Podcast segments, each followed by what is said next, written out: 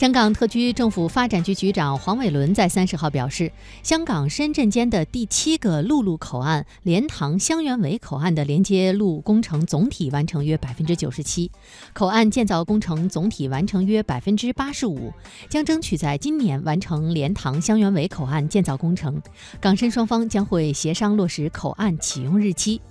根据了解，莲塘香园围口岸启用初期，预计每日的客流量为一点七五万人次，车流量为七千七百辆次，将分流附近的沙头角口岸和文锦渡口岸的客流量和车流量。